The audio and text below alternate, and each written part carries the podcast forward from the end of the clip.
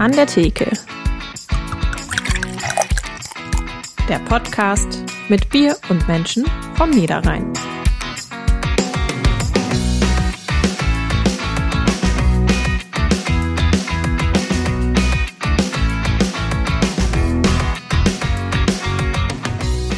Und damit hallo und herzlich willkommen zu An der Theke, dem Podcast der NAZ. Wir treffen uns hier in jeder Folge mit einem interessanten Gast vom Niederrhein, trinken gemeinsam ein regionales Bier und kommen darüber ins Plaudern. Mein Name ist Sarah Schurmann, ich bin Niederrhein-Redakteurin der NAZ. Mein Name ist Markus Lenzen, ich bin ehemaliger Gastwirt und trinke gerne Bier. Und das klingt dann zum Beispiel so. Ich würde sagen, ich nehme nochmal einen Schluck hier. Genau, wenn einer noch einen Schluck nimmt, nehmen alle noch einen Okay. Schluck. Gute Regel. Du hast dann selber als Erwachsener gesagt, nee, komm, der muss weg. Das Kuscheltier, das du dein Leben lang hattest. Ja, aber der, der war, der war echt Boah, fies, der war echt Das sagt fies, der war viel über dich aus. Boah, Markus.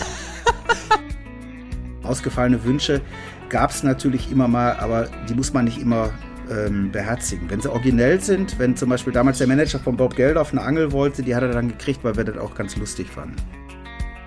Ja, kommen wir nochmal zurück zu dir und deiner Arbeit als Poetry Slammer. Ja, gerne. 2020 sind wegen Corona richtig viele Auftritte von dir ausgefallen. Was hast du denn mit deiner vielen freien Zeit angestellt? Ich habe ein Lego-Piratenschiff gebaut. ähm, ich gesagt, das ist doch mal eine schöne Sache. Äh, ich habe viel so Dokus in der Anfangszeitung, so, so Kreuzworträtsel, um mich komplett durchzudrehen. Und das war eigentlich auch das Hauptding. Gucken, dass man nicht wahnsinnig bescheuert wird. Oder, auch, auch wahnsinnig dass man nicht durchdreht. Weil dieses Bühnending ist schon doll. Also das ist schon, das mache ich ja auch jetzt seit zehn Jahren oder so. Und wenn das auf einmal wegbricht, da fehlt im Leben nicht nur was auf dem Konto, sondern natürlich auch im Herzen. Genau, das, äh, ich habe glücklicherweise nur leichte Fehlaromen bisher produziert, außer einmal, da habe ich so, so, ein, so eine wunderbare äh, Hefemutation erzeugt. Äh, da habe ich mich auch selbst nicht mehr getraut, die zu trinken. Die habe ich dann auch noch äh, einem Hefeexperten ge gezeigt. Der hat sich halt gefreut, meinte, wow, toll, sieht gut aus, hat er noch nie gesehen. Wenn ein Hefeexperte sagt, das hat er noch nie gesehen, würde ich mir Gedanken machen. Richtig. Daraufhin habe ich gesagt, ah, okay, ich fühle das erstmal ab und dann entscheide ich, was damit wird. Ein Quiz gibt's auch. Ja, ihr seid heute nicht so gut. Es ist tatsächlich Mexiko. Ähm, Mexiko. Mexiko, ja, hat 2019 Bier im Wert von 13,9 Milliarden Euro exportiert. Und natürlich Bier.